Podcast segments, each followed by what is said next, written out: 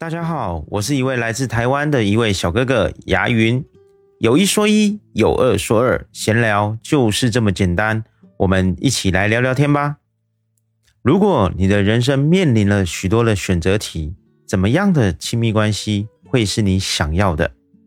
一般来说，不同的家庭出现的两个人在恋爱的初期，在刚开始恋爱的时候啊，两个人天天都会觉得应该黏在一起。甚至对方不管做了什么，都会觉得非常的有趣，甚至愿意原谅对方，从而满足对方的心理需求。可是随着交往的时间增长，两个人对彼此的容忍度就慢慢的降低了，对于很多的事情就慢慢的看得不顺眼。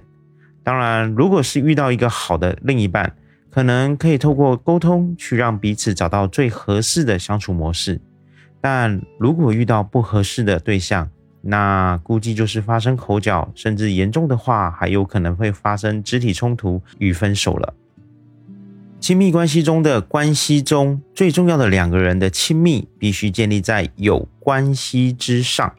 而建立关系的过程中，就意味着两个人依然会保持着独立的个人人格。如果一个人在恋爱中只是单纯的去顺从、去迎合，甚至感觉像讨好。这种的感觉看似很亲密，但是我觉得却是没有关系的情感连结。这就让我想到了我最近身边的一对小年轻男生，对于爱情的态度是非常的顺从与迎合追求的另一半，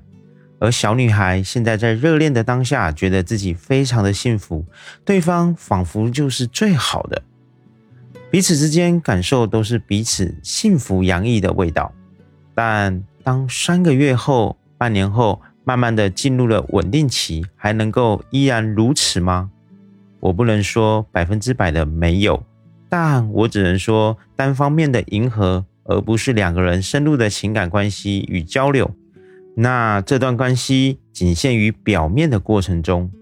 虽然现在感觉彼此很幸福，但是否仔细去思考过两个人之间的沟通、互动、交流实际有多深？还是只是单纯的觉得对方现在的一些行为很温柔呢？现在在热恋的过程中啊，怕犯错，怕吵架，反而过度的去讨好迎合，但热恋终会趋于缓和。我认为啊，更应该利用热恋的时间去让彼此更多的交流思维的碰撞，来确认彼此一些事情的看法、想法，甚至遇到一些事情的时候会有怎么样的处理方式。去看看彼此对于生活习惯、金钱观念，甚至在认识各种具体事物的价值看法和根本的观点是否都接近。我相信每个人在成长过程中，肯定都会有自己对于周边的人事物的价值判断。所以你自己想找怎样的未来，你自己很清楚。而这个人是否真的合适，我认为你应该花点时间去确认。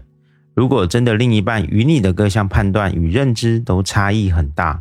那我觉得你应该去正视你们彼此是否真的合适，而不是单纯因为一时的糖衣炮弹就认为对方就是彼此的唯一。在《亲密关系》一书中有提到，真正的爱是无条件的，完全与任何情境和情势无关，无法从他人那获取，也非由他人的行为而触发。那是因为你就是你。一段关系的目的不是给予与接受彼此的爱，而是帮助你自己了解你想寻找的爱。所以，简单说，寻找真挚永恒的亲密关系，其实就是寻找自我的道路。如果你现在还是单身的，你可以赶紧去思考一下，自己到底是需要怎样的一段亲密关系。